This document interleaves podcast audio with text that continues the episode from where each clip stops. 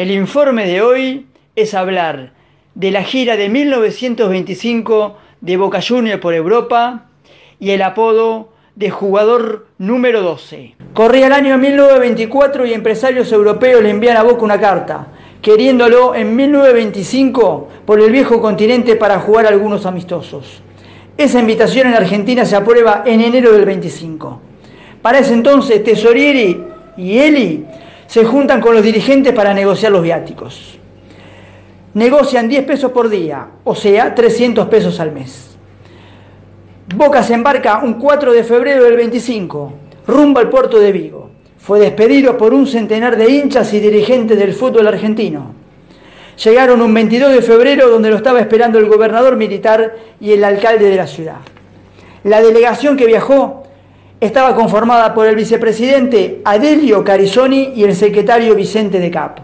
Viajaron 17 jugadores, 12 jugadores propios de Boca y 5 jugadores prestados, uno del Porvenir, uno de Huracán, uno de Argentino, uno de Rosario, uno de Tiro Federal. Además, a ese barco se sumó un escribano, a hincha de Boca, obviamente. Se llamó Victoriano Toto Cafarena. Toto Cafarena se transformó en un momento en manager, en técnico, en utilero y masajista. Primer lugar, puso dinero para la gira.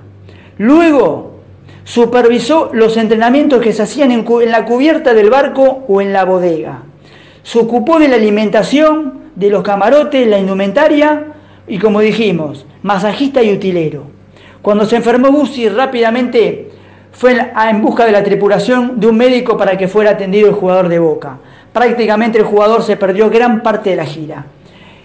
Y para cerrar, Toto Cafarena tenía que hacer el reporter para los diarios y la redacción acá en Argentina, para que se enteraran qué es lo que pasaba por Boca en el viejo continente.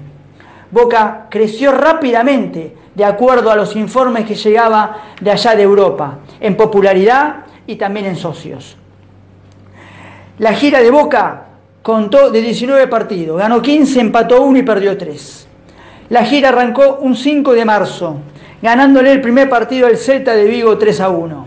Esa noche la delegación fue agasajada con una cena. Tres días más tarde vuelve a enfrentarse al Celta de Vigo, Boca cae 3 a 1. Algunos dicen que ese día, esa noche, Boca fue intoxicado. La gira de Boca siguió por España. Dos partidos con La Coruña. Le ganó 3 a 0 y 1 a 0. Luego vino el triunfo frente al Atlético de Madrid. 2 a 1. Joaquín Sabina tenía el corazón partido. Mitad de Boca, mitad del Atlético de Madrid. Tres días más tarde Boca viaja al Bernabéu y le gana 1 a 0 al Real de Madrid.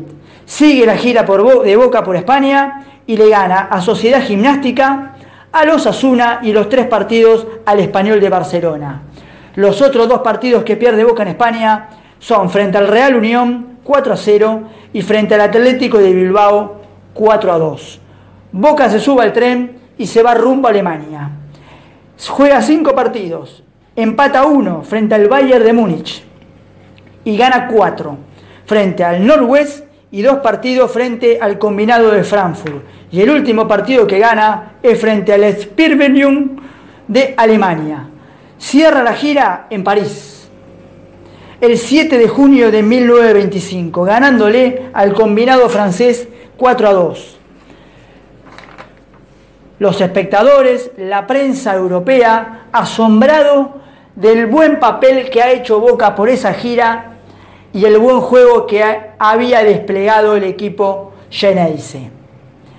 A su regreso, fue un 12 de junio, al puerto, explotaba de hinchas, periodistas, dirigentes de todos los clubes para agasajar la llegada de Boca.